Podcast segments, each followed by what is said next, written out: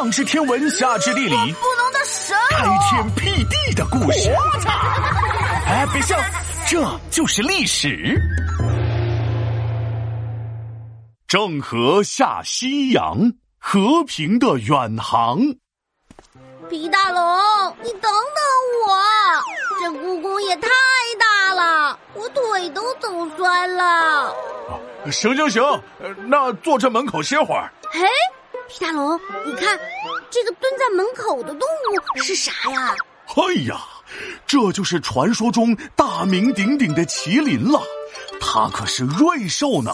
和我皮大龙一样，都代表着吉祥。嘿嘿嘿，真的吗？快快快快快，快帮我买一只麒麟当宠物！我要每天沾沾麒麟的喜气。想啥呢？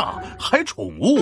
麒麟是传说中的动物，现实中是没有的。那可太遗憾了。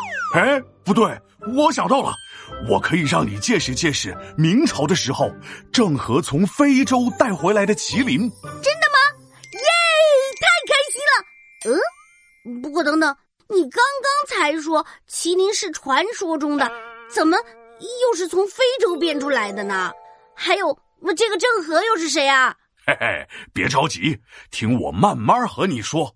还记得我上回给你讲的靖难之役吗？记得呀，见闻他书名叫朱棣起兵南下靖难之役，迁都北京当了皇帝。没错。朱棣当上了皇帝，国内统治稳定，于是就想着与海外各国发展友好关系，于是他就找来了太监郑和，想让他组建一支船队，日夜不怕劳累，昭告海内海外，航行不能白费。这个朱棣还真是大手笔啊！嘿嘿，于是，在永乐三年。一支当时人类史上最为庞大的远洋船队，浩浩荡荡的从中国出发，郑和下西洋，拉开序幕，前前后后总共七次，那场面。真是锣鼓喧天，鞭炮齐鸣，人山人海，红旗招展。这也太热闹了吧！感觉比楼下炸鸡店开业搞活动的人还多呢。呃，炸鸡店搞活动跟郑和下西洋根本不能比啊！郑和的船队七七八八算下来，差不多两万七千人，不仅人多，去的地方也多，出使过的国家或地区有三十多个。呃，随便跟你说几个啊，战成国、爪哇国、三佛齐国、暹罗国、满腊加、南天竺、西兰山国、古里国、科之国、阿丹国、苏门答腊、布拉哇，太厉害了，皮大龙！就你这嘴皮子，可以去说相声了。是吗？真的吗？嘿嘿。不过和很多其他国家的船队不同，郑和下西洋，一不偷来，二不抢，侵略啥的更别想，友好对待每个人，还送东西，真豪爽。别人出海不是都为了做生意挣钱吗？怎么这郑和还送钱啊？古代的中国有朝贡体系，只要各国的使者进贡，就会秉承礼尚往来的原则回礼，而且回的东西会比进贡的东西多。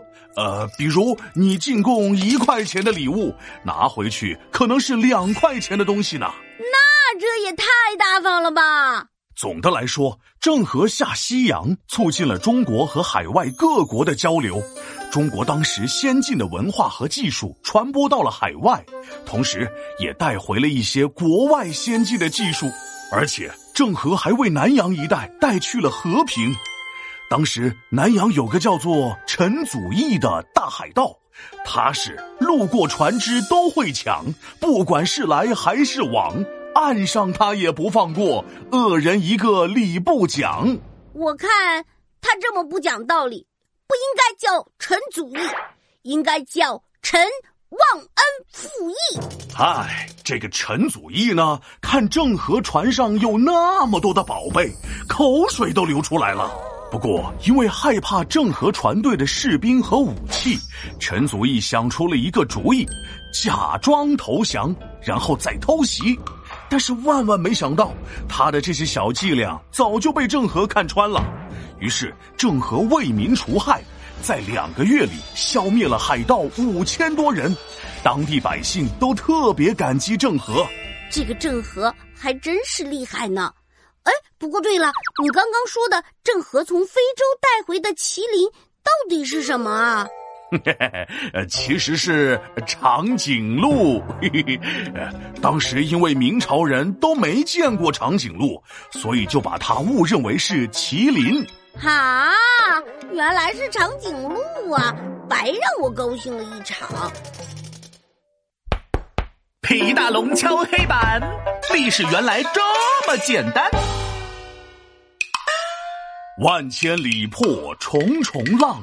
扬风翻仙道道波，和平远航踏碧浪，一腔友爱化干戈。